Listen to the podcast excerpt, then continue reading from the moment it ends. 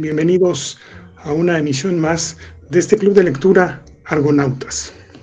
El día de hoy vamos a hablar sobre el género del cuento y ya los integrantes de hoy eligieron sus cuentos favoritos. Juanito nos va a hablar sobre El asesinato de Anton Chekhov y El almohadón de plumas de Horacio Quiroga. Mabel sobre El corazón del ator de Edgar Allan Poe. Luis Rip Van Winkle de Washington Irving y El entierro de Lord Byron. Chava sobre el precio de Neil Gaiman y los honorarios del violinista de Robert Bloch. Iván, El camaleón de Anton Chekhov y El dinosaurio de Augusto Monterroso. David nos trae Hizo el bien mientras vivió de Juan José Arreola y Polaris de Lovecraft y su servidor, Jonathan, hablará sobre Mi vida con la ola de Octavio Paz y El ángel caído de Amado Nervo. Pero antes de entrar a detalles voy a saludar a cada uno de los integrantes de hoy. Juanito, ¿cómo estás? ¿Qué tal? Buenas noches. Me da gusto estar con ustedes en una emisión más de nuestras lecturas. Gracias por estar aquí. Mabel, ¿qué tal? Buenas noches. Hola, ¿qué tal? Buenas noches, gusto en saludarlos el día de hoy. Luis, ¿cómo te va? Hola, ¿qué tal? Buenas noches, un saludo a todos los que nos están escuchando y nuevamente pues feliz y contento de estar aquí nuevamente. Chava, ¿cómo te va? ¿Qué tal, Jonah? ¿Cómo estás? A todos mis amigos de los panelistas, buenas noches. A las personas que nos están escuchando, les agradezco una vez más su atención y pues esperemos que esta noche sea mágica como todas las demás. Iván, ¿cómo estamos? Muy bien, gracias Jonathan. Saludos a todos mis amigos del Círculo de Lectura, toda la gente que nos está escuchando. Muy agradecidos en un episodio más de nuestro, de nuestro amado grupo. Buenas noches. David, ¿qué tal? ¿Cómo estás? Hola, ¿qué tal? Muy bien, muy bien. ¿Y tú qué tal? Todo bien, ya aquí, listos para empezar con esto. Qué bueno, pues igualmente yo, un saludo a todos y pues espero tengamos una buena noche de comentar algunos buenos cuentos.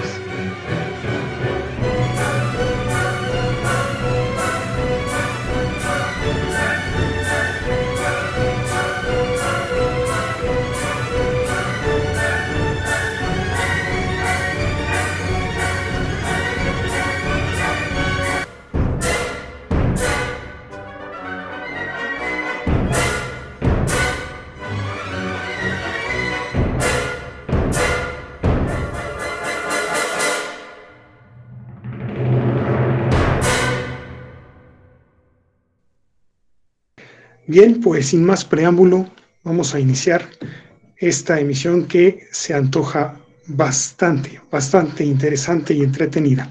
Le doy la palabra a Juanito. Adelante. Hola, ¿qué tal? El primer cuento es un de Antonio Chekhov, se llama El asesinato. Es una familia pobre, eh, hace como 200 años, 300 años, y este, y por ciertas razones los padres fallecen y la niña queda huérfana, se llama Barca. Y este, hay una familia que pues tenía posición ahí en el pueblo y entonces como que la adoptó. Pero esa familia tenía un bebé.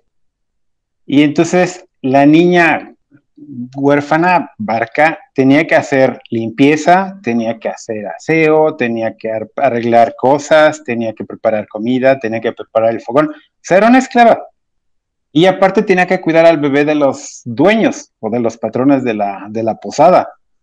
Y entonces, pues la niña le vencía a veces el sueño, soñaba que caminaba en el bosque o algo así, y de pronto sentía un manazo en la cabeza.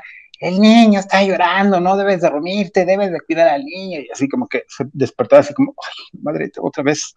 O sea, la misma historia todos los días, ¿no? Entonces, terminaba el día y tenía que limpiar y al otro día tenía, era la primera porque tenía que poner cosas para que el fogón estuviera prendido, tenía que barrer, tenía que, y eran pueblos donde los caminos eran de lodo, entonces cuando entraba la gente, pues dejaba todo sucio, ¿no? Entonces ella tenía que andar haciendo muchas cosas y aparte cuidaba al bebé.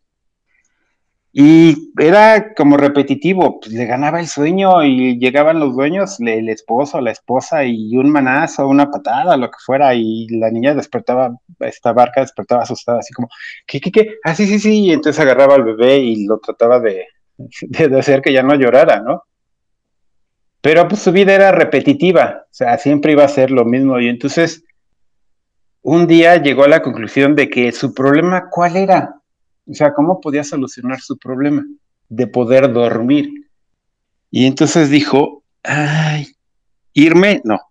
El problema es el niño. O sea, si el niño no estuviera, me daría tiempo de dormir más, o sea, porque haría cosas en la mañana o toda la tarde o parte de la noche, pero el resto podría dormir, no sé, tres, cuatro horas.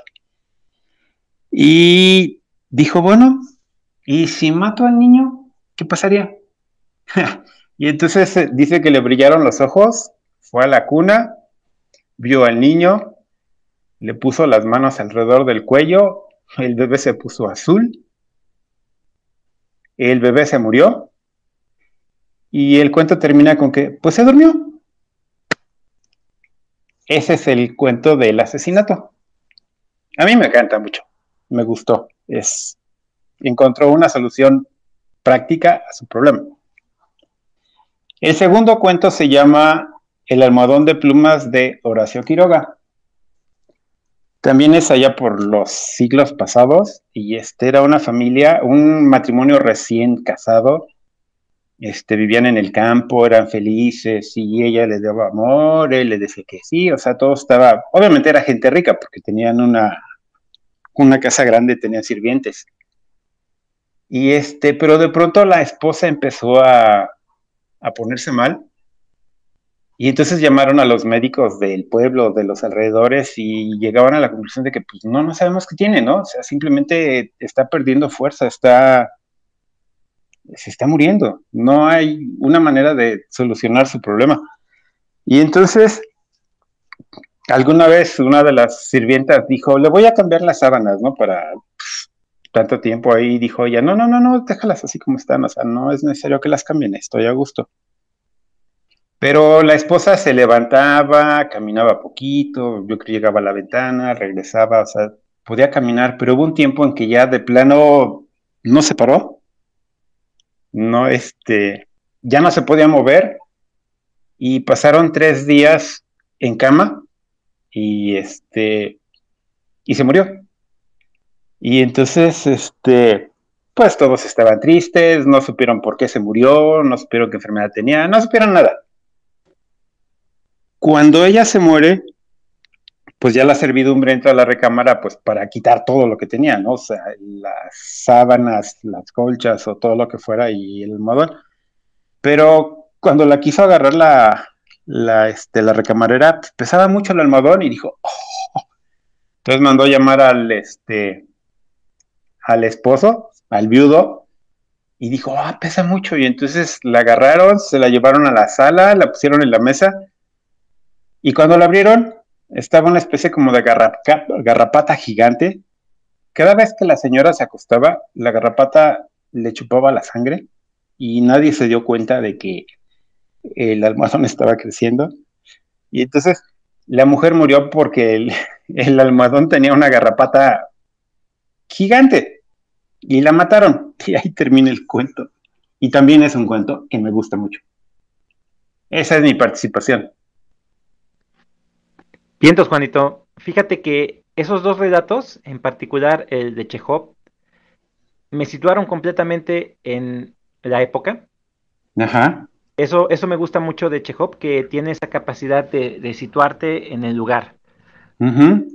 Y lo que también me asombra de él es su brevedad.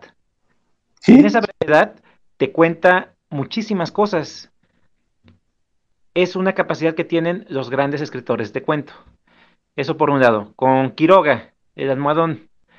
Es un relato bastante interesante. Me gusta mucho todo el ambiente que genera de incertidumbre en un principio y posteriormente el desenlace, ¿no? Es desgarrador, es demasiado terrorífico en ese aspecto. yo creo que mucha gente después de haberlo leído le piensa mucho cuando se va a acostar. Pero bueno, esa es la particularidad que tienen los grandes escritores en esas brevedades, en, esa, esa eh, estilo tan conciso que tienen y que a pesar de, ser tan breve, es demasiado sustancioso el relato. Perfecto, Juanito. Excelentes aportaciones. Fíjate que yo eh, me gusta de los cuentos que ha traído Juan, que, tienen un, un, formato determinado muy similar, que son de esos cuentos que se cortan así como de, como de, como si fuera con un cuchillo, como un tajo, ¿no? Tanto el primero de Chekhov que dices, pum, lo mató y ya pudo dormir. Y, te quedas así como que, ah, como que, como que hay mucha información. Y el segundo igual, ¿no? O sea, que, jamás se les ocurrió buscar en la almohada y resulta que estaba la, la garrapata. En fin, creo que esos, esos cuentos cuando terminan así o, son muy determinantes al momento del cierre, me, gusta porque todavía te dejan así con la emoción, te dejan con la emoción y con el pensamiento de, de no manches, o sea, ¿cómo, cómo, cómo pudo ser así? Y la mayoría de los grandes cuentistas, que seguramente van a ser de los que presentemos hoy, tienen ese, como esa connotación o tienen esa facilidad de, acabar un cuento bien hecho, así de, de golpe y de, con un, con un, este, con un martillazo. Y pues sí, sí me gusta, tanto Chekhov como Quiroga se me hacen muy, muy buenos, muy buenos cuentistas. Gracias, Juanito, por lo que nos compartiste hoy. No, gracias a ustedes. Ojalá les haya gustado a todos. Ok, bueno, creo que ya nadie quiere comentar nada, ¿verdad? Sobre estos cuentos. Yo nada más sí les digo que también lean eh, La gallina degollada, que es muy, muy buen cuento de Horacio Quiroga. Brutal a quien le guste ese tipo de cuentos. Bueno, y nos vamos con otro escritor brutal también, Alan Poe, que Mabel nos va a contar sobre el corazón del actor. Adelante. Hola, gracias. Sí, precisamente me gusta mucho lo gótico, me gusta mucho el terror. De hecho, también Stephen King es otro de mis autores favoritos por ser muy descriptivo. No sé si ustedes, eh, bueno, han conocido alguna historia de él.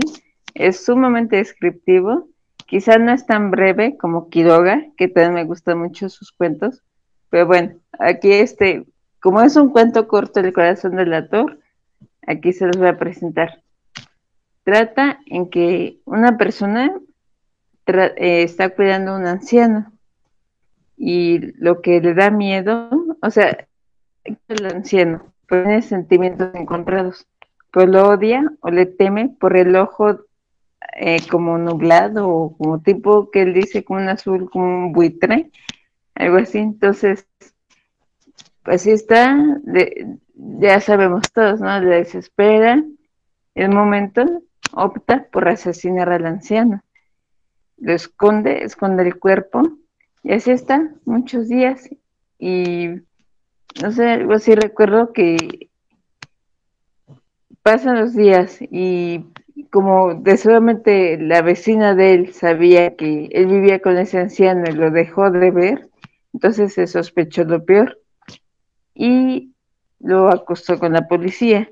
Entonces, este joven estuvo negando todo, estuvo tratando de ocultar su crimen y bueno, al final él cuando llegaron los policías, no sé si ustedes recuerden o habrán leído ese cuento alguna vez, él estuvo así tratando de ocultar, pero resulta que él solamente podía escuchar el corazón del anciano.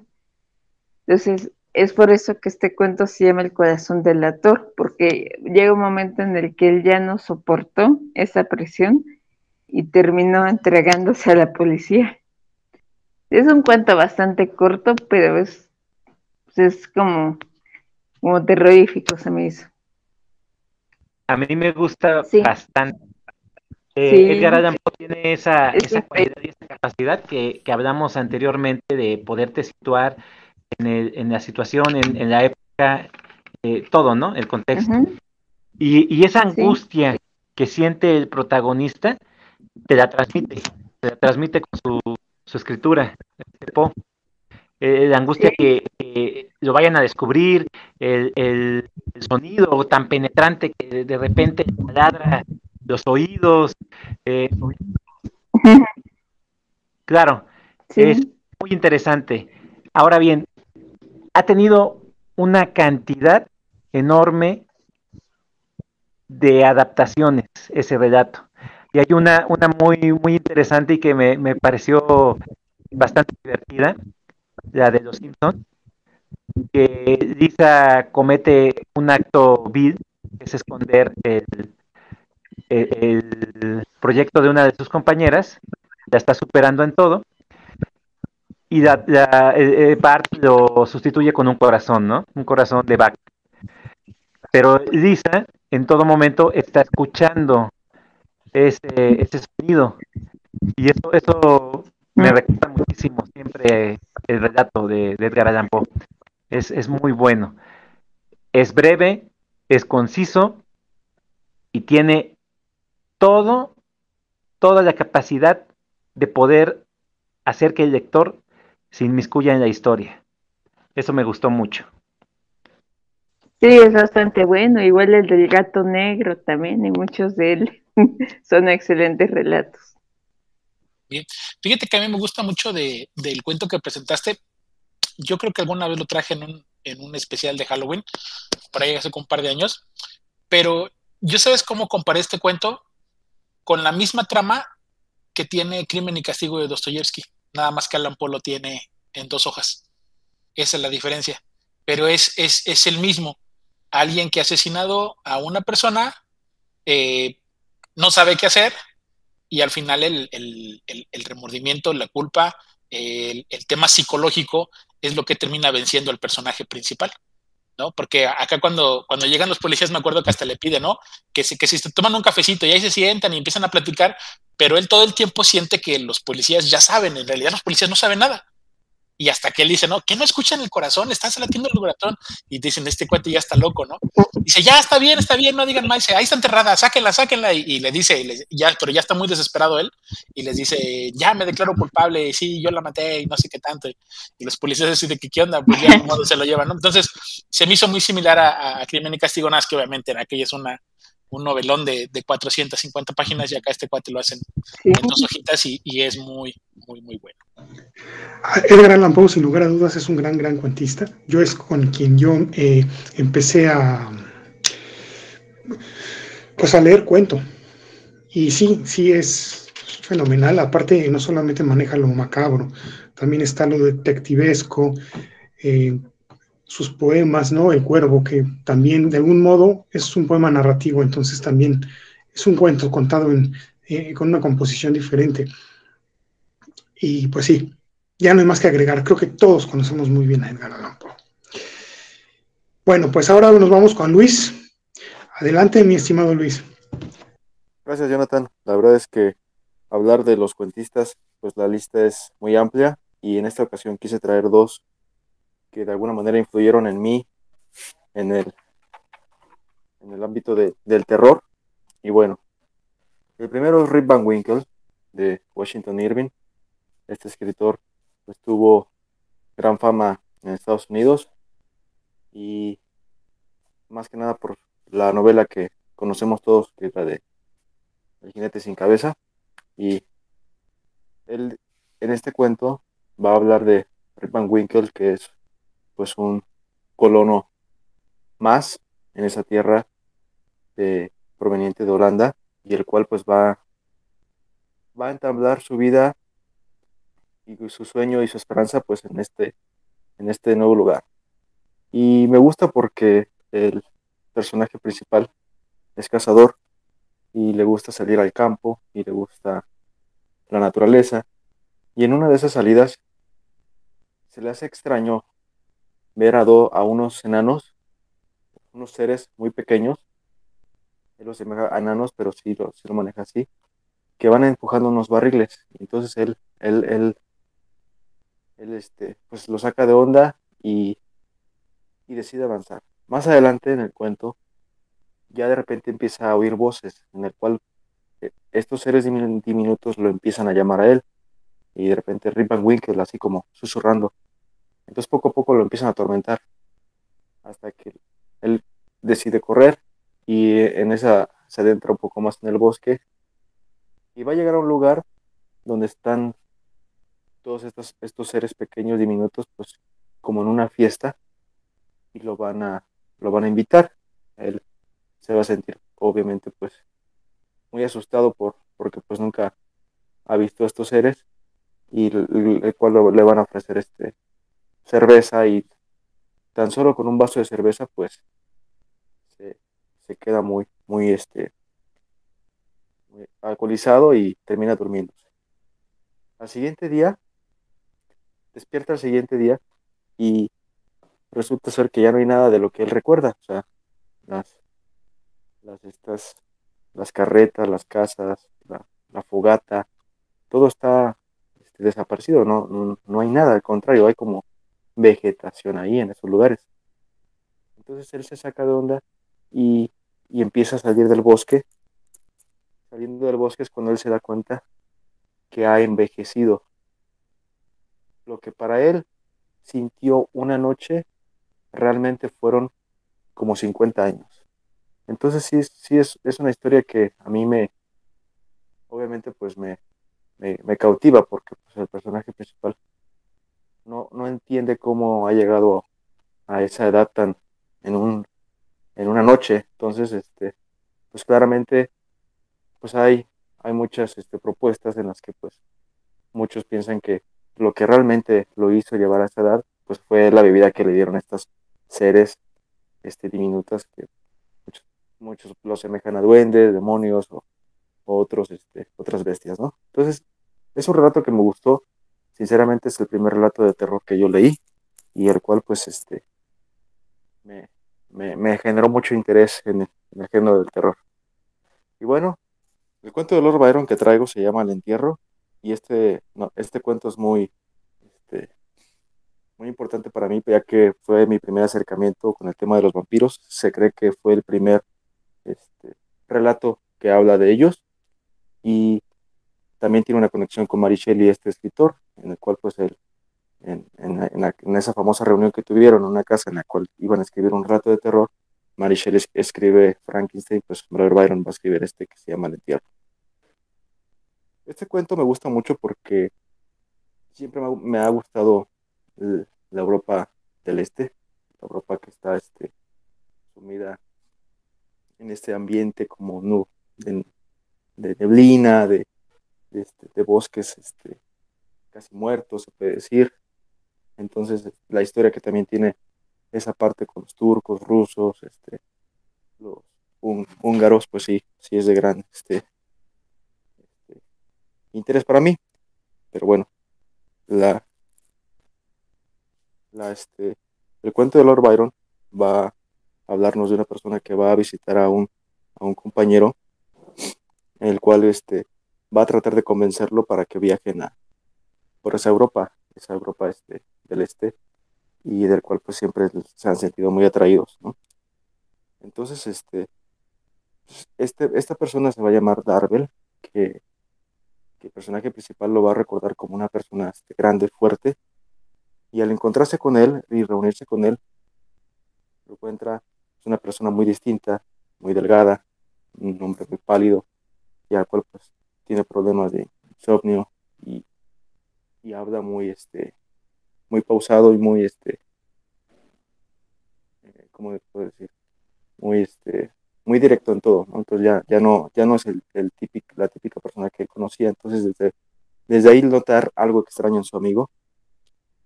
Y van a viajar por, el, por, por, esos, por esos, estas tierras que les estoy comentando y las cuales pues él va, va, a, ir va a ir sintiéndose débil y es, es un relato que va a tener mucho simbolismo ya que él piensa que se va a morir y en eso va a llegar este ¿cómo se llama? La, la, la va a llegar la, ah, ¿cómo se llama? Esta ave que, la cigüeña, con una serpiente, el cual pues se va a parar en, una tumba de un cementerio turco que van este, ellos a pasar por ahí. Entonces, al ver a la cigüeña, eh, este personaje le va a decir oye, tienes que enterrarme aquí esta noche que yo vaya a morir, pero tienes que asegurarte de que nadie vea donde me entierres. Entonces, este, finalmente, pues él, él muere, pero cuando muere eh, eh, su amigo, este Darvel, parece que como si estuviese muerto por una, por un, este, un veneno, vea que su, su, su, cara es irreconocible y, y realmente sí desconcerta aquí al personaje principal, sin embargo, pues él lo hace y, y este, ¿cómo se dice? Y sí, es una historia que, que, que no es muy, no, no, es muy, este, no tendrá mucho trama, sin embargo, pues el significado y eh, lo que quiere dar a entender el, el, el, autor para mí, pues es que sí, sí hay ese ser que se desconoce, que, que lo inventa, que es el vampiro, que es esa persona que, pues sí, como referencia, pues que es pálido, que no duermen, sí tenemos esa, esa este, similitud con el vampiro actual, ¿no? Que ya, ya es muy tocado. Entonces, este, pues el amigo sí, sí era un vampiro, cuya, cuya salud pues se iba deteriorando sin remedio aparentemente y termina muriéndose y lo terminan enterrando en un lugar místico, ¿no? ¿Y por qué? Porque pues es en Europa del Este, en un, en un, en un cementerio, y este relato, pues yo creo que dicen que tuvo influencia Lord Byron con sus amigos, este, un tal médico Polidori, y en, en, el cual, pues como les comentaba, ¿no? cada quien tenía ese, ese, objetivo de escribir un cuento y en general, pues este cuento cumplió su cometido, me acercó mucho al, al mundo del terror, sin embargo, pues también mi primer acercamiento con los vampiros y ya de ahí pues me, me, animé a leer Drácula y cual considero que son obras muy maestras, ¿no? eso es todo. Ok, eh, ¿qué tanta diferencia hay, Luis, con respecto a la leyenda de Sleepy Hollow de este Washington Irving, con respecto a Van Winkle? ¿Qué, qué tan diferente es su escritura? Sí, claro, yo creo que Washington Irving está un poco más apegado al romanticismo. Sin embargo, este Lord Byron, pues sí se, se, se, detecta muy mucho lo, lo, ¿cómo se le llama? Lo, lo, lo gótico, ya que él pues hace muchas descripciones de, de, este, de la ambientación y, del, y de, de, la oscuridad, de, de la, la, este, de la de las ciudades que van, de, las ciudades que van pasando, las casas, pues sí, sí, sí, sí, sí, sí, sí llena mucho ese, ese entorno lúgubre. Y Washington Irving sí es más, este, pues más relaciones con las personas, más, este, no se mete tanto con, con, con la ambientación. Y eso es yo lo que yo podía diferenciarlo, ¿no? Sin embargo, cada quien pues, obviamente tiene un, un, estilo diferente. El de Washington Irving sí se lee un poco más, más fluido y Lord Byron no, no, no es tan fluido, pero sí, no es tan complicado también. Ah, perfecto. Ok. Gracias, Luis. Oye, oye Luis, yo, y, y, yo, por ejemplo, que no he leído ninguno de estos dos, digo, ya, ya escucho ahorita las diferencias, pero así para que, digo, pues yo sé que todavía no llegamos a la valoración y tampoco, pero así como oriéntame, porque fíjate que de los dos tengo yo libro físico. Bueno, no, no es cierto, de Byron tengo, tengo en digital y de Washington Irving tengo, tengo el de Cuentos de la Alhambra, pero no sé por cuál darle la oportunidad. Digo, ahorita que, que tú comentaste tus dos cuentos, se me hicieron interesantes los dos, los dos me gustaron y dije, no, pues sí, sí, sí traen. Y la verdad, y, los he escuchado obviamente referenciados por otros escritores. Además que también el, terror no es precisamente mi, mi, área, este, pero pues sí me gustaría como empezarle un poquito a meterle por ahí. ¿Y por cuál considerarías que uno de, de ¿Cuál, ¿Cuál, crees pues que uno está para, para comenzarle?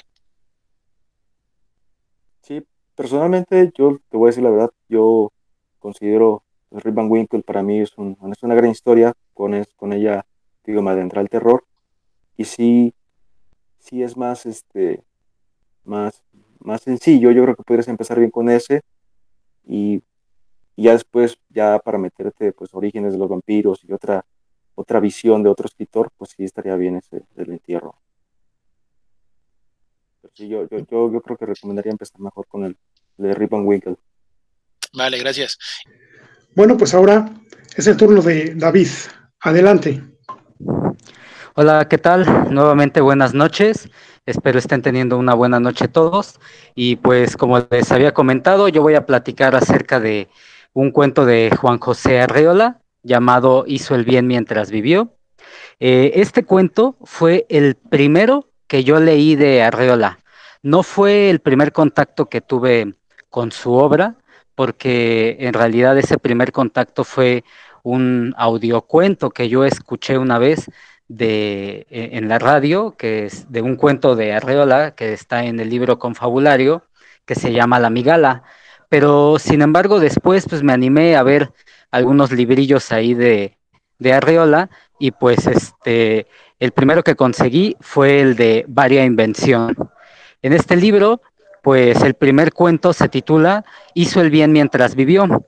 Es un cuento que me gustó mucho, la verdad me dejó una muy, muy buena imagen de, de Juan José Arreola, porque pues este cuento fue el primero que yo leí de Juan José Arreola, está escrito a forma de diario, habla de un personaje cuyo nombre nunca se menciona a lo largo del cuento, pero quien nos deja ver en sus reflexiones que escribe en el diario, pues que es una persona muy preocupada por el sentido moral de las personas, específicamente la moral cristiana, diríamos, ¿no? Y entonces, a lo largo de todo el cuento y de todas las vivencias del diario de este personaje, pues nos vamos encontrando cómo él conoce a una serie de personajes que también están inmiscuidos en todo este asunto de la conservación de la moral, por parte de, los cristianos y por parte de la sociedad. Y nos describe a unas personas en específico, ¿no? Una chica que, que les ayuda a otro de sus compañeros este, haciendo pues la limpieza en su hogar y que le ayuda al mismo personaje. Del mismo modo nos describe a otro de sus compañeros de esta hermandad cristiana a la que él pertenece, el cual pues en realidad a lo largo del cuento va mostrando una moral, una moral pues muy, muy dudosa en realidad. El cuento lleva justo pues por título Hizo el bien mientras vivió, porque ese es el epitafio justo de este otro personaje de moral dudosa. A lo largo del cuento y ya hacia el final, el, personaje nos desvela un secreto, ¿no? De este personaje, que es que él embaraza al, de manera, pues, este, cometiendo adulterio, embaraza a la chica que, que trabaja en su hogar, ¿no? Y luego la despide. Todas las personas, porque es algo curioso que le pasa a este, al personaje principal, al autor del diario, él que todos empiezan a hacer eh, rumores de que en realidad el padre de, la, del bebé que está esperando esta chica, pues es él, es el personaje principal. A lo cual él pues reacciona de una manera un tanto conmovedora y un tanto este pues sorpresiva, ¿no? Que es que en lugar de negar todo, en lugar de pues limpiar su reputación a costa de que señalen a, esta chica como madre soltera, pues él se hace cargo eh, de, del niño, ¿no? Él asume la responsabilidad que también él sabe que es más bien de la otra persona, ¿no? Que, que es este presidente de la hermandad, hermandad cristiana la que nuestro personaje pertenece. Eh, fue un libro que, fue un cuento, perdón, que me gustó mucho porque justo en esa solución, en, esa, en ese sacrificio que, que este, el personaje asume para, para pues hacerse responsable de una paternidad que no es suya, es él en una frase, Arreola, eh, escribe eh, o hace más bien que el personaje escribe en su diario, ¿no?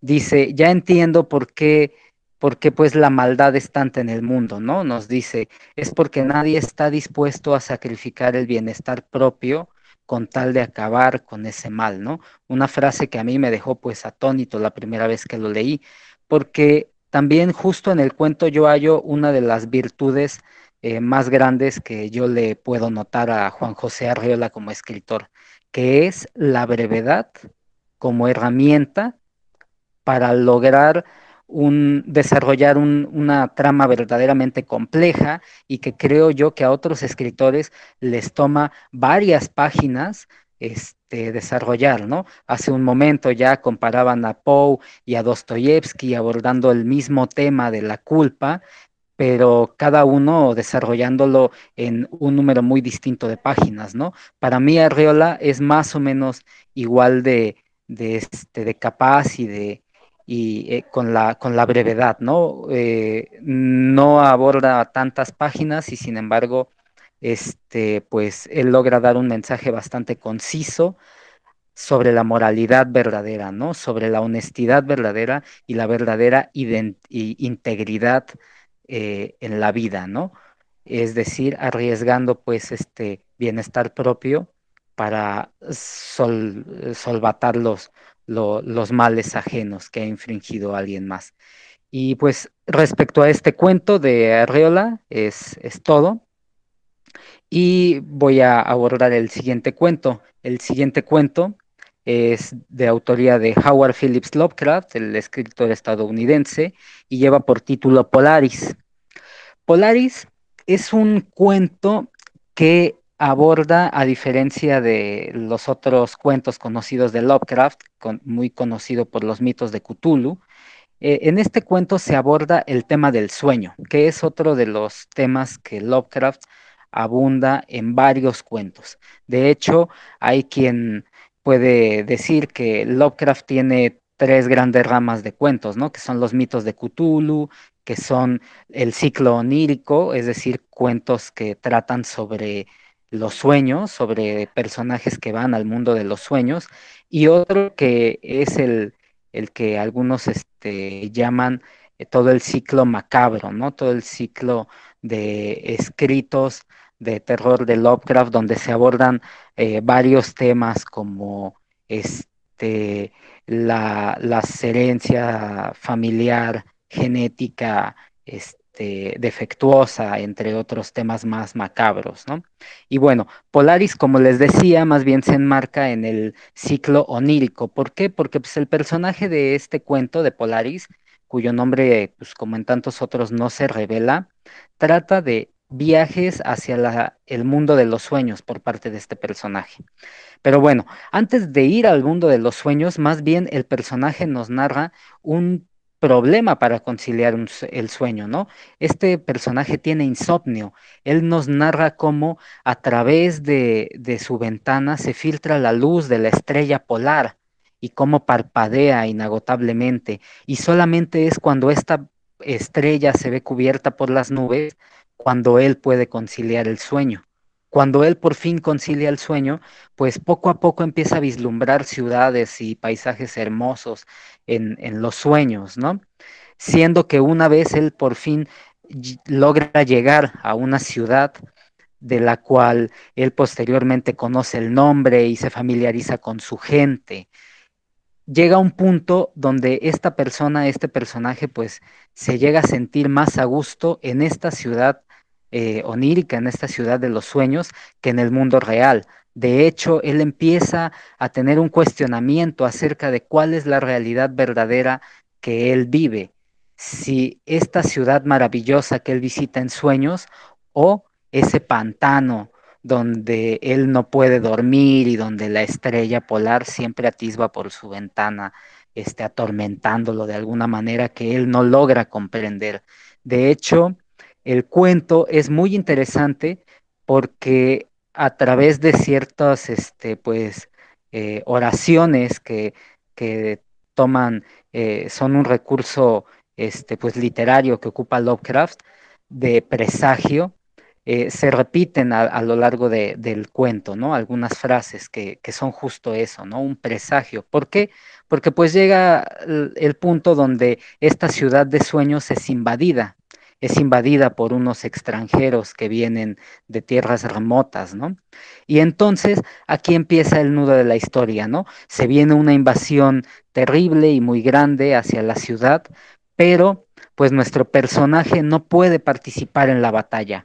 Él, por una serie de padecimientos físicos, no puede ir a combatir, por lo cual se le da una misión.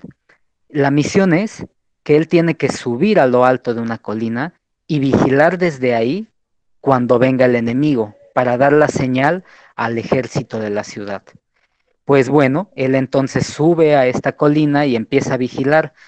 Y aquí es donde el cuento empieza a tomar pues sentido todos estos presagios que les había dicho, incluyendo el presagio de la estrella polar que siempre está parpadeando a través de la ventana en ese otro mundo, ¿no? Que nuestro personaje vive.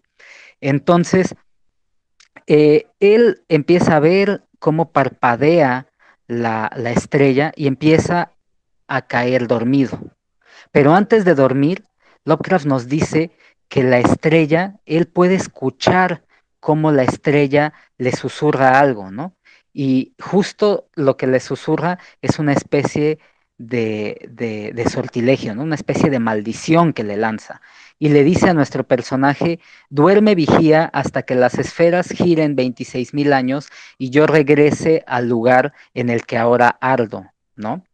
Dice otras cuantas cosas más, pero básicamente es una especie de maldición. El, el vigía va a dormir y se queda así dormido y de repente se olvida de la invasión. Y cuando él despierta, él ya no está en esta ciudad, en, este, en esta ciudad este, entre las colinas, ¿no? En esta ciudad de los sueños.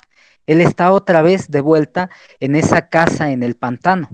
Y entonces él, enloquecida y desesperadamente, trata de avisarle a sus compañeros acerca de la invasión que se aproxima. Pero pues todo mundo le dice que en realidad él, él, él no saben de qué está hablando, ¿no? Todo mundo, este, pues lo, lo, tira de a loco al amigo este, ¿no? Porque le dice que en realidad esa ciudad no existe, que el lugar del cual él está hablando jamás ha existido, y pues en el desenlace, él simplemente nos describe su, su tormento acerca de cómo nadie le hace caso acerca de esta invasión que se aproxima y cómo en realidad más bien lo tienen hasta recluido y se burlan de él por todas las aparentes sandeces que dice, ¿no? Entonces, de esa forma, este, termina el cuento donde él, Lovecraft cierra otra vez con esa, con esa frase que dice que la estrella polar entonces palpita enloquecidamente y parpadea en el cielo, una y otra vez tratando de transmitir un mensaje que ella misma ha olvidado, salvo que una vez tuvo solamente un mensaje que transmitir, ¿no? Eh, es un cuento que a mí me gusta mucho, así termina, ¿no? Con este hombre pues confundido entre cuál es la realidad y con varios guiños por parte de Lovecraft para una mitología que él va a desarrollar más adelante. Eh, por el lado de los mitos de Cthulhu, bueno, en este cuento se mencionan los manuscritos nacóticos, que son unos libros que él va a abordar en mitología más adelante. Y también se aborda el tema del evasionismo de los sueños, ¿no? Donde el personaje desencantado de la realidad recurre a los sueños como una forma de escape. Y pues eso sería todo en mi aportación de hoy. Bien, David, yo, tengo una, una, una preguntita bueno, primero comentar de, Juan José Rola, a mí también me gusta mucho ese escritor. En un principio cuando, cuando lo leí, eh, hubo algunos cuentos que, los agarré más que otros, sin embargo al final fui, fui entendiendo su, forma de escribir y me, gustó mucho. Y, y, en el caso de Lovecraft, quiero preguntarte, ¿por qué tú consideras, porque hay mucha gente que dice que leer a Lovecraft es complicado? ¿Tú, ¿Tú, dónde crees que esté lo, lo, lo, difícil que se pudiera encontrar uno con la literatura de él? Eh, lo que a mí me parece que es difícil de abordar en Lovecraft es una, que él tenía eh, un uso del lenguaje pues un poquito anticuado para su época, ¿no? Entonces dice palabras que pues para uno le resultan un tanto rebuscadas, ¿no? Como por ejemplo inefable, ¿no? Y estaba inefable, inenarrable, etcétera. Así varios adjetivos que dice, uff, ¿qué quiere decir eso, no? Pero también es un tanto pesado en cuanto a todo lo que te dice, ¿no? Por ejemplo, hay cuentos, hay narraciones de Lovecraft que eh, incluyen información de recortes de periódicos, etcétera, etcétera. Y además también otro detalle que tiene Lovecraft de repente es de que es un poco pesado porque algunas de sus narraciones se entrelazan y empiezan a manejarse nombres de dioses y de literaturas antiguas y antiquísimas, o sea, muy antiguas pues, que ahora sí que, pues como primerizo, si es tu primera vez que agarras a Lovecraft, pues te pueden sacar de onda, ¿no? Te pueden confundir y puede que no sepas de qué esté hablando. Y según yo lo que pasa, pues cuando no sabes de qué está hablando muy bien un autor, pues es que le empiezas a perder interés. Entonces, eso puede ser un poco pesado, ¿no? Su uso del lenguaje, que es un tanto barroco, y aparte que también a veces en algunos cuentos es una persona que pierde mucho, bueno, no pierde mucho tiempo, sino que gasta mucho tiempo del relato describiendo paisajes y arquitecturas en especial las arquitecturas y más por las palabras que llega a ocupar a veces, ciclopia, monolítica, etcétera, puede llegar a ser un tanto difícil de imaginar y por lo tanto, como te decía, pues difícil de retener en la atención del lector. Sí, y, también, bueno, yo cuando tuve la oportunidad de leerlo y la parte cósmica y todo eso, que a veces no estamos tan acostumbrados a leer, que también mete, mete algunos tecnicismos de, esa parte y que completamente es diferente, ¿no? A lo que escriben otros, otros escritores. Sí, exactamente. De hecho, la erudición era uno de los que de repente para algunos lectores nuevos también podría ser un obstáculo para leer a Lovecraft. En este cuento que, del que yo hablé, Polaris, pues aunque es un cuento muy corto, en realidad hay unos párrafos donde él ahonda bastante en el conocimiento pues de las estrellas y las constelaciones que él tenía, ¿no? Nos describe en algún momento del cuento que el rojo Aldebarán se levantaba en el firmamento y que después de él se aproximaba no sé qué otra estrella, ciclopia y etcétera, ¿no? Entonces también puede llegar a ser un poquito complicado pues tomarlo por, por ese sentido. Gracias, David. Fíjate, David, que a mí esos dos autores me, me, me rechiflan, me encantan. Eh, ese ciclo onírico de, Lovecraft me, me, fascina. Esas historias de Randall Caster, el testimonio de Randall Caster, es este, excelente.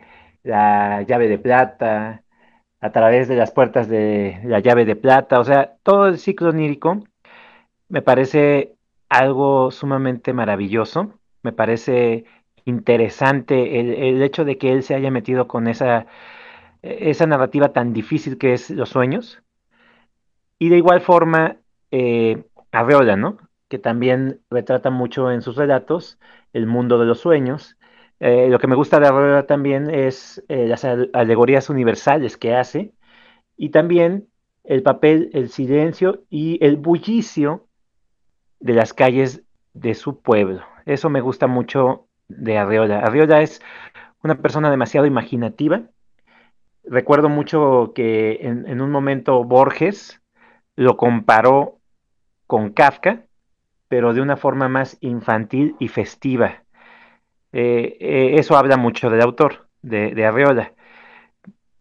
Y de Lovecraft, pues el ciclo onírico es una parte que a, mí me pareció demasiado interesante, demasiado eh, original en su momento, por hablar de la época. Y considero lo mismo, que definitivamente tiene un problema muy fuerte con respecto a su estilo de escritura, con respecto a su ritmo de llevar los relatos, porque así como tú lo planteas, es muy descriptivo con algunas situaciones, utiliza el lenguaje demasiado rebuscado y eso aleja mucho a los lectores, por eso lo consideran tan difícil en algunas partes. Pero bueno, los dos son escritores con una imaginación desbordante y también considero que son muy buenos referentes del cuento. Fíjese que a mí, valga lo que voy a decir, pero en cuanto al tema, mejor dicho, los temas del horror cósmico de Lovecraft, a mí me gusta más que Alan Poe. Ya en la cuestión de la narrativa, del el nivel artístico, si lo queremos llamar de esa manera, ya cambia todo. Pero el tema me parece muchísimo más interesante. Eh, yo la primera vez que leía Lovecraft dije, ¿qué? ¿Qué onda? A ver.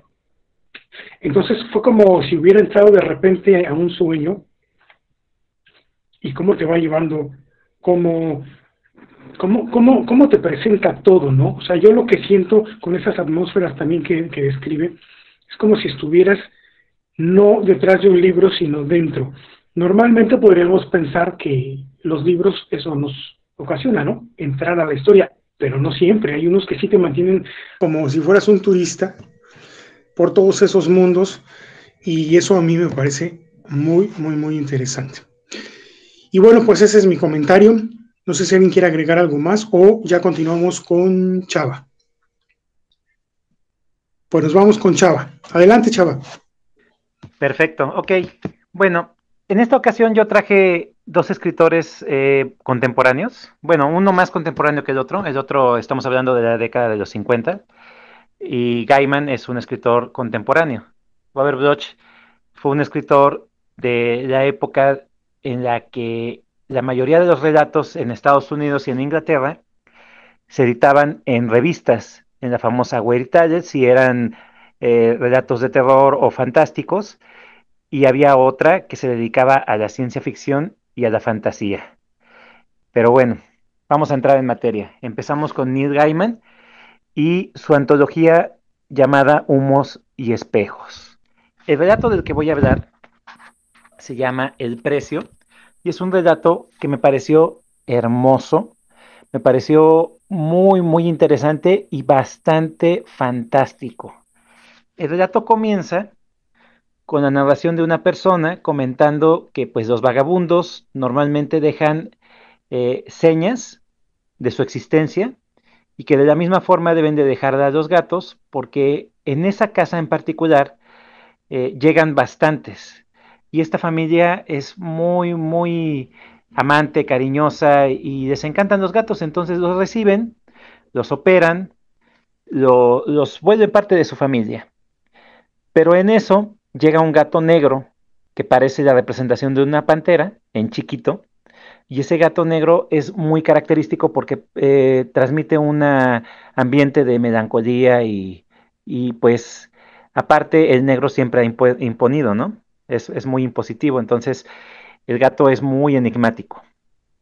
Pero bueno, comienzan a tener eh, éxito la familia, eh, cada quien en sus proyectos y en su vida se sienten muy bien, están muy a gusto, pero de repente se da cuenta este cuate que el gato en las mañanas aparece con heridas. Una eh, oreja mayugada, cortes, este, mm, bastante sangre. Entonces le llama mucho la atención eso. Lo primero que piensa es que un tejón se pelea con el gato y pues el gato defiende la casa, ¿no? Y le parece algo pues normal pero va intensificándose cada vez más los, los, ataques que tiene este gato en las mañanas, cuando lo revisa, y entonces sí se preocupa un poco por él. Lo que hace esta persona es meterlo a, la casa y no dejarlo salir. Lo meten al sótano y lo encierran. Y el gato todo el tiempo está maullando y está inquieto, quiere salir. Eh, empiezan a suceder cosas muy, muy interesantes empiezan a tener ellos eh, problemas, él pierde sus proyectos, su familia empieza a tener problemas personales, eh, ocurren muchas desgracias. Entonces, lo deja salir porque ya está desesperado, ya quiere eh, callarlo de una u otra forma el gato. Y el gato pues sale al, patio y se queda sentado observando. Pasa la noche, en la mañana lo vuelve a encontrar muy, muy lastimado y pues se saca de onda porque eh, durante ese, esa noche eh, todos estuvieron muy tranquilos en la, en, la noche, en, el sueño. Y, durante el día, pues todo le sale bien. Entonces se saca de onda, ¿qué está pasando? ¿Qué es lo que está sucediendo aquí? ¿Por qué de repente cuando saco al gato todo nos sale bien y cuando meto al gato todo nos sale mal? Pues resulta ser que por la curiosidad que tiene, espía al gato en la noche, utiliza sus binoculares con visión nocturna para ver qué está pasando y el gato tiene un enfrentamiento con un personaje muy, muy distinguido, el cual no voy a contar para que puedan ustedes tener un poquito más de interés con respecto al relato. Ese final es sumamente interesante y muy descorazonador, es muy triste. Pero bueno, pasemos ahora al relato de Robert Bloch. Robert Bloch era un escritor que durante la década de los 50 tuvo un auge y era un referente de lo que era el relato de terror. Publicaba muchísimo en la revista de Weird y era una persona sumamente querida por todo el público que conseguía esa revista de Weird Entonces, este cuate escribe un relato que me parece maravilloso también y es el de el precio, los honorarios del violinista, los honorarios del violinista. El relato comienza de una forma muy, muy interesante porque plantean que a una especie de taberna entra el mismísimo diablo, vestido de una forma muy pulcra, demasiado delgado, y trae al hombro un violín. Entonces se da cuenta de que no es el diablo, el tabernero, y a quien está recibiendo es al mismísimo Niccolo Paganini, que es una persona que tenía mucho talento y todos consideraban que su talento era porque tenía un pacto con el diablo. Pero bueno, continuamos con la historia. El tabernero eh, pues no tiene interés en atenderlo, entonces manda a su hijo, que también se llama Nicolo, y el hijo sí está completamente interesado en este personaje porque a él le gusta la música, le gusta el violín, entonces él quisiera que Nicolo Paganini lo tomara como su aprendiz. Entonces Nicolo, Nicolo que no está interesado en absolutamente nada tener que cargar con un niño ni tener que enseñarle, eh, pues lo desprecia, pero el niño es tan insistente que Nicolo cede. Cede se lo lleva a, darle supuestamente lecciones, pero lo que hace Nicolo Paganini es llevarlo a una cueva en la cual el niño va a hacer un pacto con el diablo para poder tener el talento del diablo y poder componer música que sea maravillosa para la gente y él tenga éxito en esta vida. Pero bueno, empieza a tener mucho éxito, tanto en su formación como en su vida profesional, y se vuelve una estrella del violín. Para esto, él tiene un amigo que le tiene mucho rencor, le tiene mucha envidia, Nicolo, el personaje, porque este amigo, sin querer nada, ni, ni ambicionar nada, siempre está contento y siente que le va bien. Entonces, este cuate lo desprecia. ¿Por qué? Porque es una persona muy simple. Y aún así, eh, Nicolo considera que él no es feliz, a pesar de que está teniéndolo todo. Y el otro que no tiene nada es feliz. Y le da mucha envidia. Para esto, el otro personaje que no recuerdo ahorita el nombre, pero vamos a ponerle Carlo, creo que así se llama, este, se va a casar y la mujer con la que se va a casar, a Nicolo le gusta. Entonces Nicolo eh, quiere a la mujer para él. Y en eso eh, toca una pieza para que pueda eh, con esa pieza matar a, Cardo y quedarse con la mujer. Pero la mujer estaba en esa misma habitación, en la, en la parte de atrás. Y al escuchar a Nicolo, en lugar de matar a Cardo con la melodía mortal, mata a la mujer. Carlo queda totalmente destrozado y Carlo va a hacer todo lo posible ahora por enfrentar a Nicolo. Estos dos relatos que les platico son el primero de, del precio, es un relato de unas 15 páginas, y el segundo relato de Robert Bloch es de unas 25 páginas. A pesar de que son, eh, podríamos decir, un poco más extensos en comparación de lo que se ha platicado y se ha comentado en, toda esta noche, son relatos breves, concisos y bastante interesantes en el desenvolvimiento de la misma historia. Tanto Neil Gaiman como Robert Bloch utilizan todos los elementos que tienen al alcance para poder hacer un relato muy, muy interesante que te mantenga en vivo, que te mantenga interesado. El del precio me parece una genialidad. El, hecho de que el gato tiene un detalle muy particular en esa familia. Y el relato de los honorarios del violinista me pareció muy lúgubre. Me, me gustó mucho el ambiente que maneja Robert Bloch. Y las interacciones entre los personajes, que es algo que no me esperaba porque normalmente los relatos son muy breves y ya los personajes no tienen tanto tratamiento, pero sí tienen una, mmm, podríamos decir, desenvolvimiento en la historia. En esta, en esta historia en particular sí lo tienen, sí, sí maneja bastante la cuestión psicológica Robert Bloch y eso me pareció muy, muy bueno. Me mantuvieron siempre en vivo en, eh, en, particular, el de Robert Bloch, al ser un poco más, más, este, mmm, más largo, tiene un, una utilización de más elementos y el terror que él emplea es de una forma soberbia. Me fascinó. Esos son los dos relatos que yo presento en esta noche. No sé si alguien haya leído estos escritores o haya escuchado de ellos.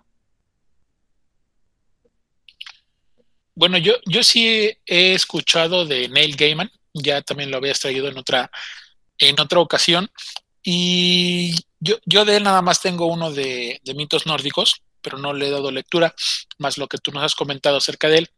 Y de Robert Bloch, la verdad es que yo no lo conocía, no lo conocía, y este, y y por lo que comentas, este, todo este rollo de, del diablo y demás, no sé, hay, hay, hay, muy similar por ahí con una historia, no, no sé si, no recuerdo ahorita el nombre del, del músico, que también este, ha, ha tenido un, un sueño con, con, el diablo y que se despierta y escribió una, un fragmento, una, una obra musical que, que, tiene que ver con el, con el sí, diablo. Un flautista. Es un ¿no? flautista. Este es, este es violinista y, algo del diablo, no sé, pero bueno, ya lo, lo, dejaré de tarea. Pero ahorita que lo estabas comentando, se me vino mucho a la mente porque es, ese, ese espacio lo tiene en su libro que se llama El Diablo de Giovanni Papini. Ahí él menciona esta parte de, de, este, de este músico, pero, pero se me hizo interesante y se, se me antoja la propuesta también de, de, Robert Bloch. De por sí que Neil Gaiman ya lo traía ganas con el, el de. Eh, ¿cómo se llama? El de American Gods, ¿no? Él, él escribió ese, ¿no? ¿Es sí. correcto? Y, y, aparte te digo que tengo el de, el de nórdicos, entonces ya lo tengo ahí en la, en la, en la mira, pero todavía no, no, no, este, no le he hecho el espacio. Y el otro, pues se me hace buena propuesta también de Robert Bloch. Claro. Eh, Neil Gaiman tiene una particularidad. La mayoría de la gente lo tiene en mente como un escritor de cómics.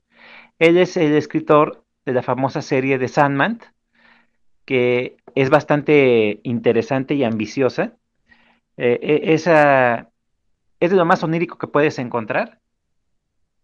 Y aparte, pues American Gods, que es su novela más reconocida, escribió también Stardust, que también hicieron una adaptación de película. Escribió eh, El océano al final del camino. Escribió Los hijos de Anansi. Tiene, tiene varios. Eh, Neil Gaiman sí es un eh, contador de historias muy interesante. Y Robert Bloch es con, más conocido por su serie de Psicosis, que también fue llevada a la pantalla grande por Alfred Hitchcock. Y eh, son, son autores hasta cierto punto bastante renombrados.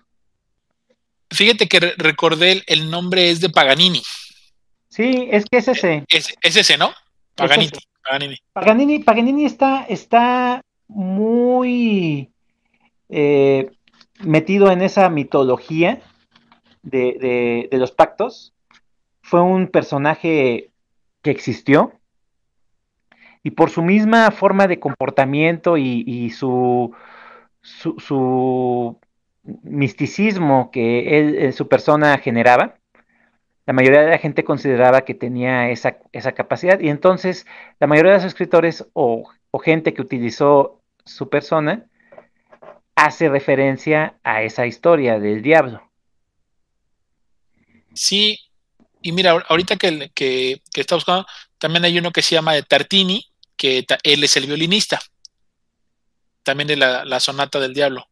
En fin, pero sí, sí, la, la, idea es lo que te quería comentar, que me da, me da mucho a, lo que comentaba Giovanni Papini, pero pues sí se, se antoja también este darle esa, esa oportunidad ese cuento.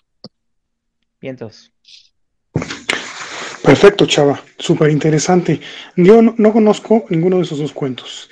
Así que, como siempre pasa, eh, y para eso es además este círculo, la lista de, pendientes va creciendo y va creciendo. Bueno, ¿alguien más que quiera comentar sobre estos cuentos? Si no, entonces, Iván, adelante. Gracias. Bien. El, primer cuento que voy a compartir es de, de Anton Chekhov y es, es este un, es, mi cuento favorito de, él. Eh, se titula El camaleón. El cuento del camaleón es, es un cuento divertido, es un cuento jocoso, porque por la forma, y bueno, ya verán ustedes de lo que, de lo que trata. Y bueno, así como hace rato Chava de, de, un gato, pues no podía faltar un perro en nuestra, en nuestra tertulia de hoy. Pero aquí lo que, lo que menciona Chekhov en este cuento es de que es un inspector de policía, que tienen, ya sabes, nombres raros los rusos, de Ochumelo. Y este inspector de policía, pues son de aquellos policías que, se andan como, que, que, caminan por la plaza y obviamente no hay, no hay nadie, no hay nada, no está todo completamente tranquilo y sereno. Y él va pavoneándose porque trae un capote nuevo y no sé por qué los rusos tienen una, una fijación con este tema del, del capote, como también hay una obra de Google directo con ello. Pero bueno, en muchas, en muchas historias ya lo he encontrado el tema del capote, que es un, es un artículo muy recurrente en ellos. Entonces, imagínense a este, a este policía que va por, por la plaza y pues va, va, presumiendo que trae un capote nuevo y además pues trae un, un, este, un ayudante también de otro oficial de policía atrás de él, ¿no? Y que se vea pues que él es el inspector y el otro es el, el, el chalano, el ayudante. Y de repente escuchan a lo lejos un señor que grita, ¿qué te pasa? Dice, ¿por qué me muerdes? Lárgate de aquí.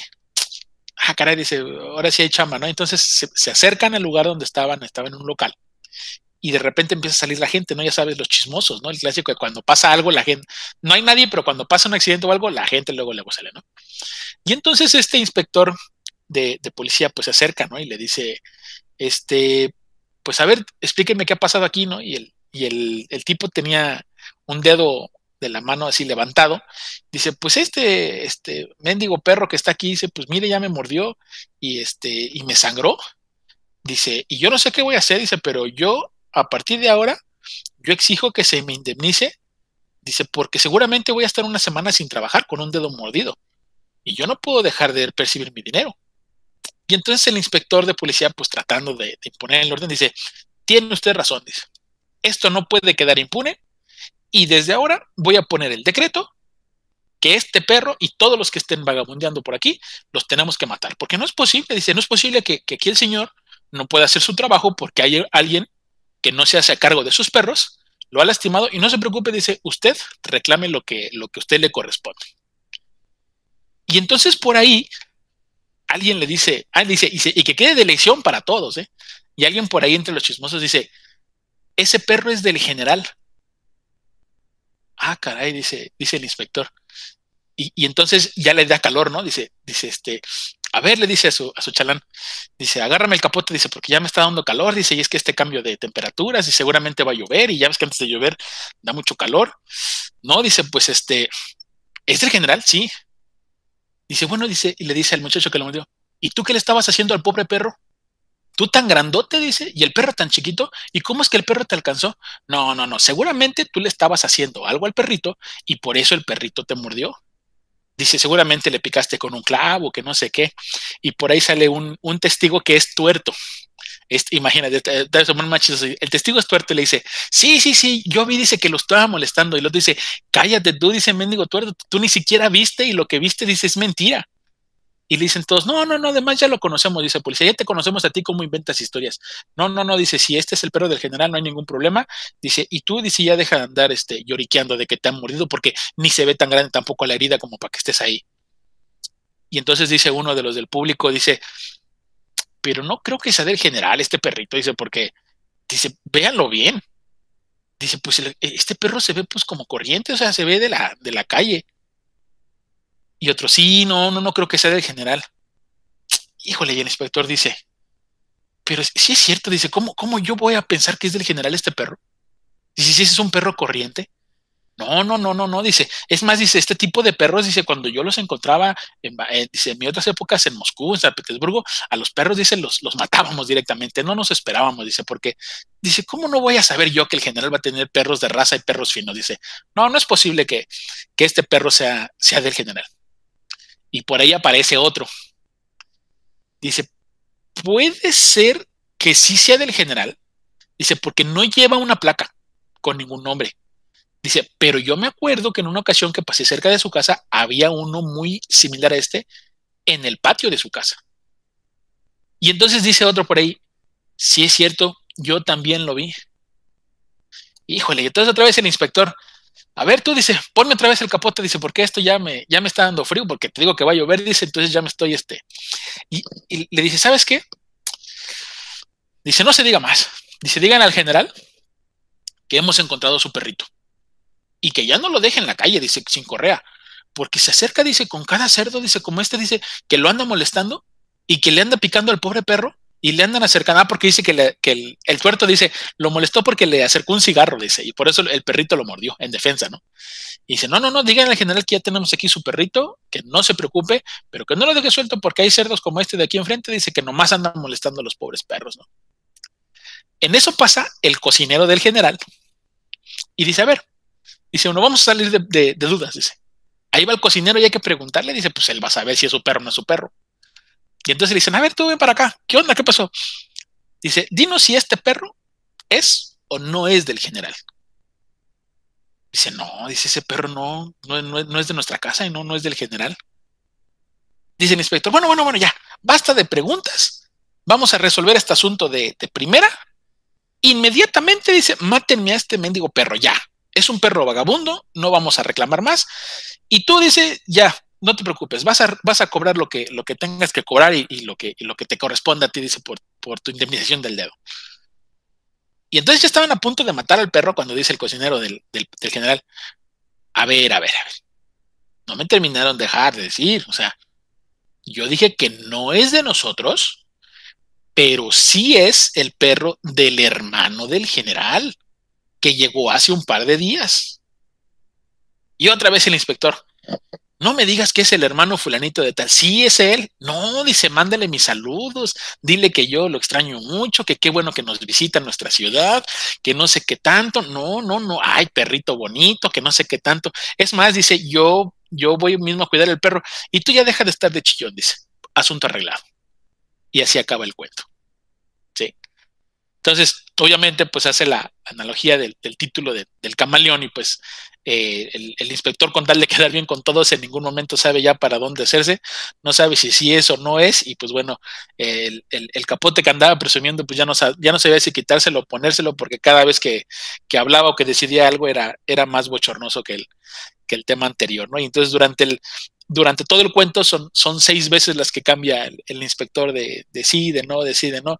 Y eso pues a mí la verdad me, gustó mucho, se me hizo muy divertido y, y, nos habla un poco de, de cómo es la, burocracia o cómo es el, famoso de, quedar bien, ¿no? Con, la parte política o con el, o con el de arriba, ¿no? Entonces, aunque, aunque el perro sea un perro corriente, nosotros lo hacemos el, mejor perro de todos. En fin, el segundo, el segundo cuento que quiero compartirles es el cuento de Augusto Monterroso que se llama El dinosaurio. Pero en esta, en esta ocasión, eh, después de que yo les cuente, les, les diga el cuento, me gustaría que cada uno de ustedes participara, porque, fíjate bien, Augusto Monterroso es, famoso porque también tiene poemas muy, muy cortitos, extremadamente cortitos, y de hecho el cuento que te voy a compartir tiene el récord del cuento más corto en la literatura universal, que se llama El dinosaurio. Pero la riqueza del cuento no está al leerlo, sino está al comentarlo. Y eso a mí se me hizo así como que volado, como de, de otro, de otro nivel o de otro catálogo, ¿no? El cuento solamente tiene siete palabras. Siete palabras. Así es de que escucha, escucha el cuento y, ya tú me dirás eh, de qué trata. ¿Sale? Entonces, el cuento dice así.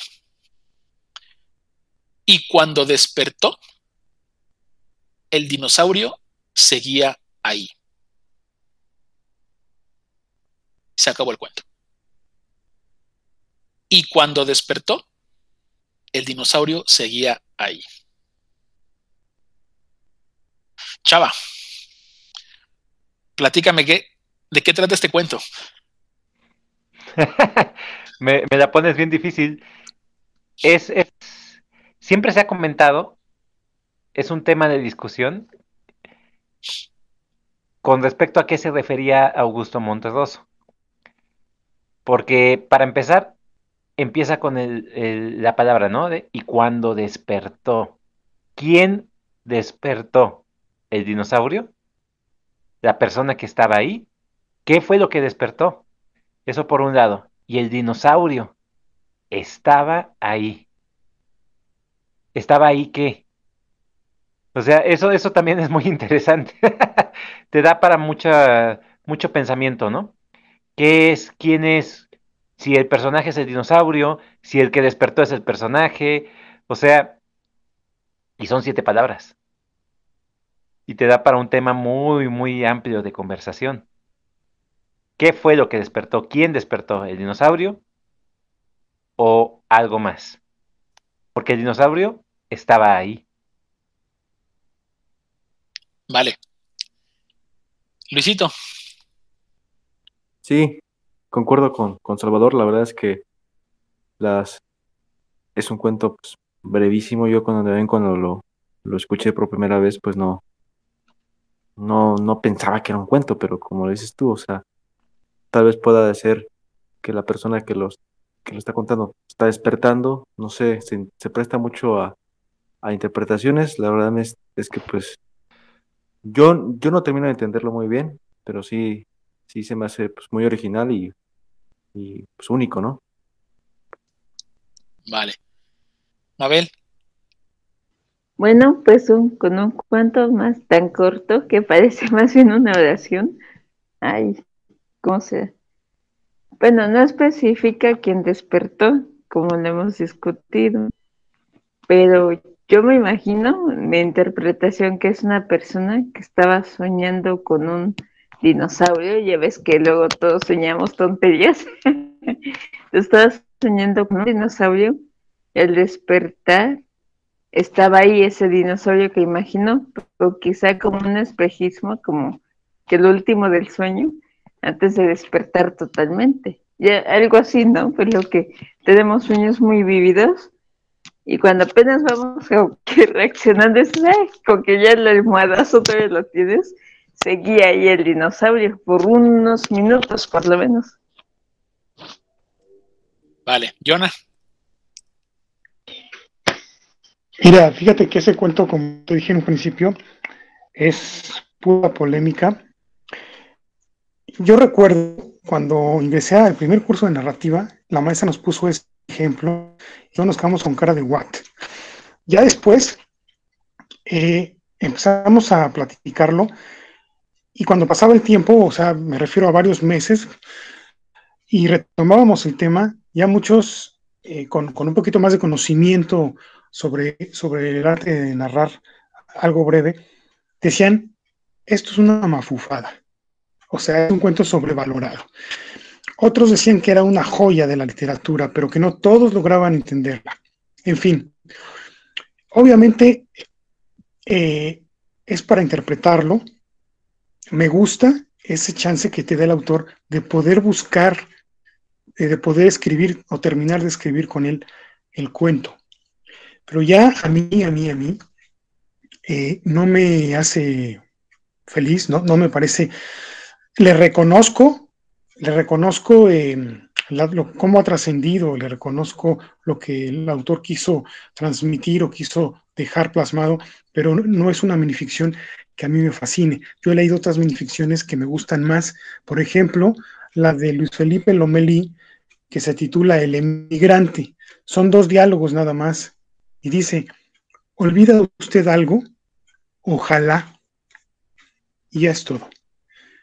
Me parece que te da un poquito más de pauta porque uno sabe qué es un emigrante, uno sabe lo que es, eh, pues, de algún modo sentirse desterrado, y podemos ya darle a varias interpretaciones. Y el otro del dinosaurio, pues no sé, como que no, como que no, no, no logro, no logro, no logra cerrar la pinza, como decimos coloquialmente.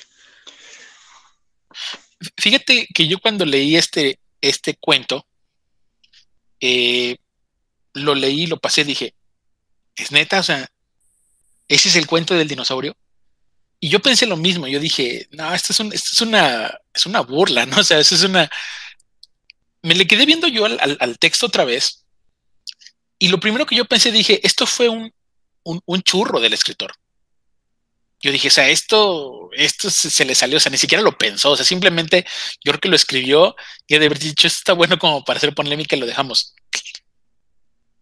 Después, como ha pasado el tiempo y lo he compartido con, con varias personas, y, he vuelto a revisar y por, por momentos, bueno, yo, puedo decir que yo sigo indeciso. Al principio dije que era una, yo era de esos que decía que era una mapufada, o que dije, no, este cuate se agarró ya de su, nombre que tiene y ya por escribir cualquier, es como, el otro día lo comenté, ¿no? Dije, es como si Picasso hiciera dos rayas y dijeras, guau, no manches, a Picasso, ¿no?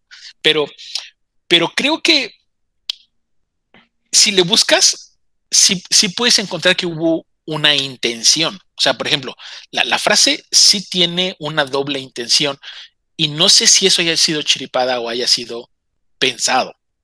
Ahora, sí lo, yo, lo, yo lo pensé de que el, el, que estaba dormido era el dinosaurio y eso me doy cuenta de cuando cada uno tiene una interpretación distinta. Dije, bueno, creo que cumple este cuate con el tema de que el cuento debe ser imaginativo y cumple con esa, con esa característica que es muy propia del cuento, donde cada uno le pone. Y a mí yo lo que se me hizo, pues obviamente muy interesante es de que la, la parte interesante del, del, cuento está en lo que la gente piensa o en lo que la gente dice o en lo que la gente comenta y no tanto en las, en las líneas del, escritas. Eh, simplemente, precisamente por eso lo, lo quise traer hoy, tampoco es que sea mi cuento favorito de Augusto Monterroso, obviamente me, gusta más el de la el de la oveja negra, pero dije este este me late porque lo voy a este porque para hacer polémica y para escuchar yo las impresiones de ustedes, ¿no? Primero también si lo conocían y segundo que, que les daba que les daba a entender porque la segunda persona con la que lo compartí me dio la misma opinión que Mabel, que dijo, no, pues es que es, la persona se durmió y, despertó y, y, entonces ya al dinosaurio le podemos poner cualquier cosa, ¿no? Una carga, un problema, ¿no? De que a veces soñamos con problemas y demás, nos los llevamos y despertamos y pues de modo, o sea, la bronca ahí sigue. Entonces, hay muchas, muchas, muchas interpretaciones, este, y pues seguramente seguirá siendo un tema muy, muy debatible y nada más por eso lo quise traer, traer el dedo. Y dije, para molestar y para, para hacer algo distinto, nada más, ya saben. Pero bueno, esas, esas son mis aportaciones y pues no, si alguien quiere comentar de Chekhov, si no, pues ya pasamos al final. Ah, no, nada más, para, para no salirnos del tema, para todos los que nos escuchan, como, como una este, aportación que me parece interesante sobre las ficciones, es que hay dos tipos. Y ahorita precisamente este, quedaron aquí expuestas. La que no necesita el título, o sea, no le, no le agrega absoluto, no le apoya, no le agrega nada, y la que sin el título no funciona. Entonces, por ejemplo, aquí el dinosaurio, le entendamos o no, digo, el título del dinosaurio da igual si estuviera o no, porque lo, lo, el chiste del, cuento está en eh, precisamente en la ficción. En el otro, el emigrante, sin el título ya no se entiende. Entonces, esas son dos, este, esa es nada más lo que yo quería agregar. Es todo. Este, no, Chava iba a decir algo, ¿no? No, yo iba a comentar nada más sobre de Chekhov. ¿Qué más se puede comentar de Chekhov que no hayamos dicho? Y ese relato es de lo más irónico y de lo más... es, tan, es tan divertido esos cambios que hace y, tiene esa capacidad este Chekhov, ¿no?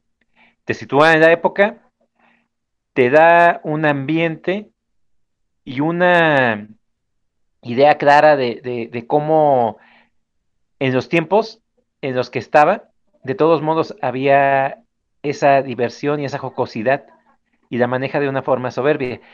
A contrapunto del relato, por ejemplo, de Jonathan, digo de Jonathan, de, de Juanito, que es un relato muy cruel y muy triste, bastante aterrador en ese aspecto y bastante breve. Este relato sí lo desenvuelve un poco más, tiene una mecánica, tiene una interacción entre personajes y es una interacción bastante divertida.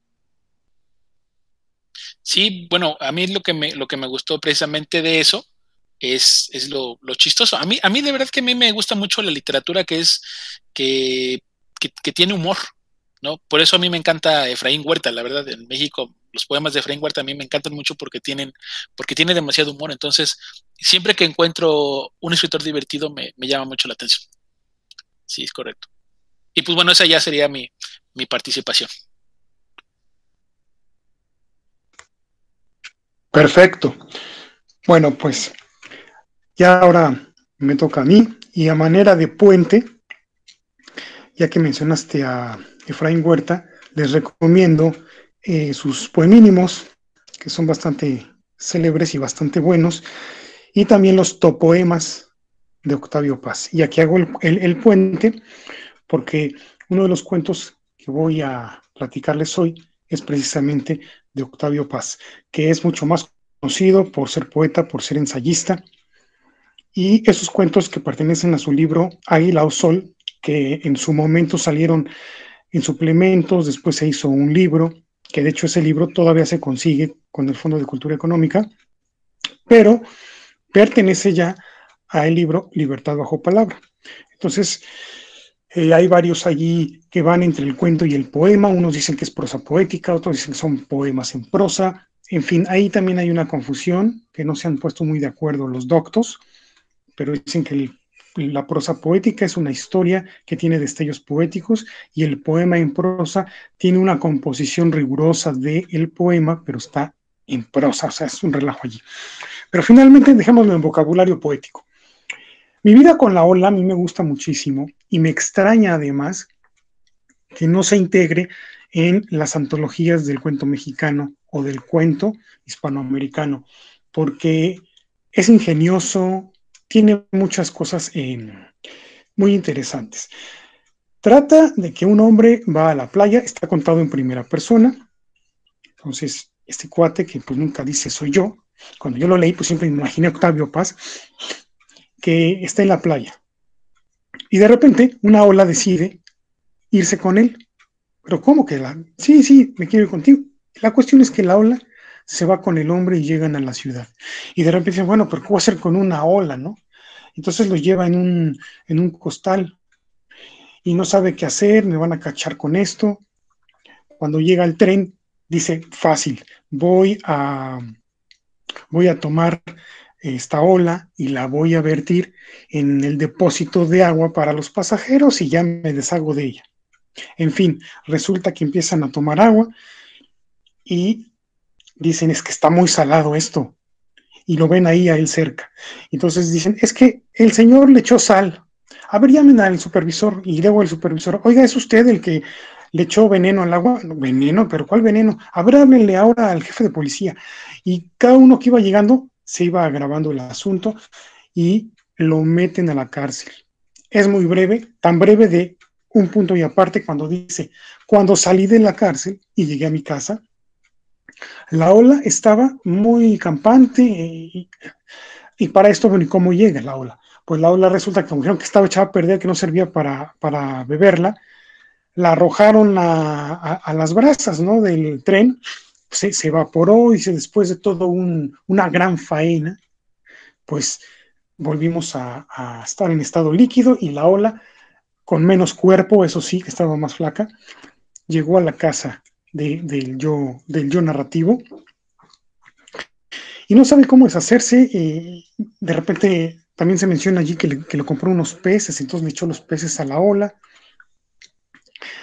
Eh, que, después él entra en cierta crisis y quiere sacarle a los peces, quitárselos, vez que lo intentaba, pues la ola se defendía, ¿no? Con sus crestas y le daba los embates al cuateste, hasta que por fin la, congela y la, regala a un bar, y entonces ya la hacen escarcha y la ola se va debilitando en cada vaso, y pues así se deshace de la ola.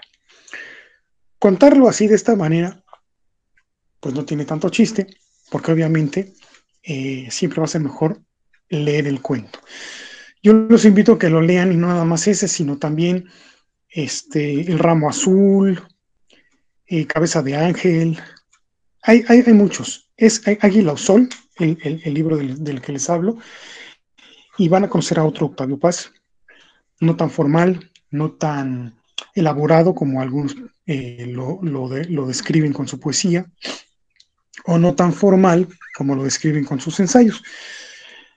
El otro cuento también me gusta muchísimo, llamado Nervo, que se llama El ángel caído, y pues es de un ángel que de repente se tropieza y cae a la tierra, se lastima un ala, no puede volar, no puede regresar al cielo, y está conviviendo con unos niños.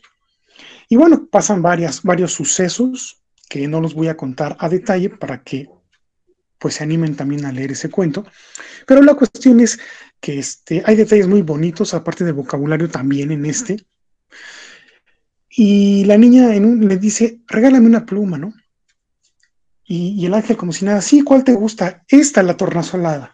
Ah, sí, arráncala, ¿no? Sin broncas. Entonces le regala la pluma a la niña.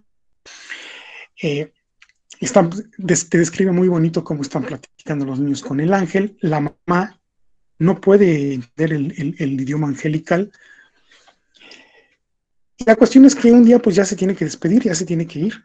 Y los niños no quieren, entonces le dicen, pues vámonos contigo, llévanos contigo. Y dice, bueno, pues sí puede ser, es una buena idea, pero ¿qué le vamos a decir a mi mamá? ¿Cómo le vamos a decir? Bueno, la cuestión es que se los lleva. Y la mamá se queda perpleja mirando cómo el ángel se va Todavía te lo escribo muy padre porque con la luz del sol, la silueta y se los lleva. Entonces tú te quedas así como de, ah, caray. Y bueno, ya entra a interpretación aquí, que es lo que a mí sí me gusta de los cuentos. Pudo haber llevado ya, o pues es, por decirlo, una otra manera de decir que los niños murieron. Porque al menos eh, esa es nuestra, en la cultura occidental, por lo menos, cuando un ángel viene por alguien, pues está escribiendo la muerte, ¿no? Pero bueno, en fin, sea cual sea, eh, también lo recomiendo por lo mismo, y por eso decidí dos poetas, porque no son tan conocidos en cuanto a los cuentos. Bueno, Amado Nervo un poco más, pero Octavio Paz, según yo, no, no es tan conocido por sus cuentos, y quise darle eh, oportunidad a la cuentística de los poetas. Ya nada más para terminar, les quiero recomendar que también lean a Justo Sierra con sus cuentos románticos, los cuentos de Manuel José y de Gutiérrez Nájera, que además también tiene una novela corta que se llama Por donde estuve al cielo. Y pues también son, son poetas, al menos fueron conocidos por sus poemas, pero la narrativa no, lo es tanto, así que ahí les dejo estas, eh, pues estas recomendaciones. Y pues bueno, esa es mi participación. Yona, ahorita que comentaste tu, tu cuento de, Amado Nervo, este, híjole, pues el, ángel caído siempre se ha referido en la, en la religión al diablo, ¿no? Y entonces cuando lo, cuando lo platicaste y que le regala la pluma, entonces es como la tentación y no sé. Luego, luego a mí se me vino toda esa, esa historia y seguro que lo voy a buscar, seguro que lo voy a buscar para darle una leída. Este, y a mí pues me da, me, me dio esa interpretación nada más y te la quería compartir. Sí, claro, el ángel caído, por supuesto. También nos da para mucho cortar ahí mucha tela.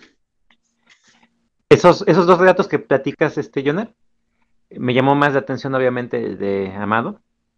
Pero sí, fíjate que Octavio Paz sí lo conocí con sus, sus, relatos y tiene uno de terror que me pareció muy interesante. Pero ahorita no recuerdo bien el nombre. Lo voy a buscar y luego lo comparto. Pero sí, sí lo, lo, tengo con esa faceta también. Poco, pero también.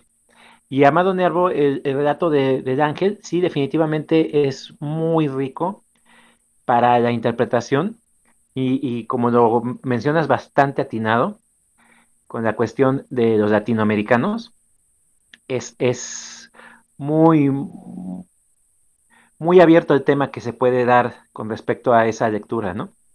Muy, muy padre. Yo también le voy a dar sacrosanta lectura a Amado Nervo, definitivamente con ese relato. Perfecto, bien, bien, bien. Bien, pues entonces antes de despedirnos vamos a dar la, la, evaluación a nuestros cuentos que hemos traído el día de hoy. A ver qué en el, en el de aparición este, Mabel, ¿qué calificación le damos a Lampo? Aparte de Alan Poe, me parece es un excelente de lo gótico. De hecho, no, es el único, pues decir, no es el único género que me gusta y más, pero por ejemplo, de varios relatos también que ustedes presentaron, pues lo del gato, el almohadón de plumas, y esos me, han gustado bastante. De hecho, está el de Lovecraft. No estoy muy familiarizada con ese autor, pero ahora sí como para salir de mi zona de confort, porque es un, por lo que entendí, él maneja mucho el horror cósmico y yo no conozco ninguna obra suya, entonces me interesa. Y claro, todos los autores que ustedes han mencionado me, me gustan bastante para irlos conociendo. Yo creo que fue una reunión muy enriquecedora. Conocí muchos relatos que no, nunca se me habían pasado por la cabeza y los voy a empezar a buscar. Bien, y de, y de tu escritor y de tu cuento que nos comentaste el día de hoy, si lo tuvieras que valorar en una escala del 1 al 5, ¿qué calificación le pondrías? Mm. Del cuento. Pues sin yo creo que un 5 por el tipo de terror psicológico, porque a veces se va mucho a lo real, como alguien comentaba de aquí, creo que Chava, que es como a veces no, nosotros nos metemos o, nos pasan situaciones en las que, no sé, quizás queremos ocultar algo, pero nuestra conciencia como que nos, nos traiciona y terminamos revelando así como soltando el rollo, ¿no? Entonces como que, y él lo describe en tan cortas frases, o sea, como decimos en dos páginas, y es increíble como, sí, me, me pareció bastante bueno. Yo soy más de, de novelas o cuentos un poco más largos, pero lo que logró Poe con este cuento tan corto es adentrarte mucho en ese relato psicológico. Entonces, por eso lo, califico muy bien. Perfecto, Mabel. Luisinho. Sí, este.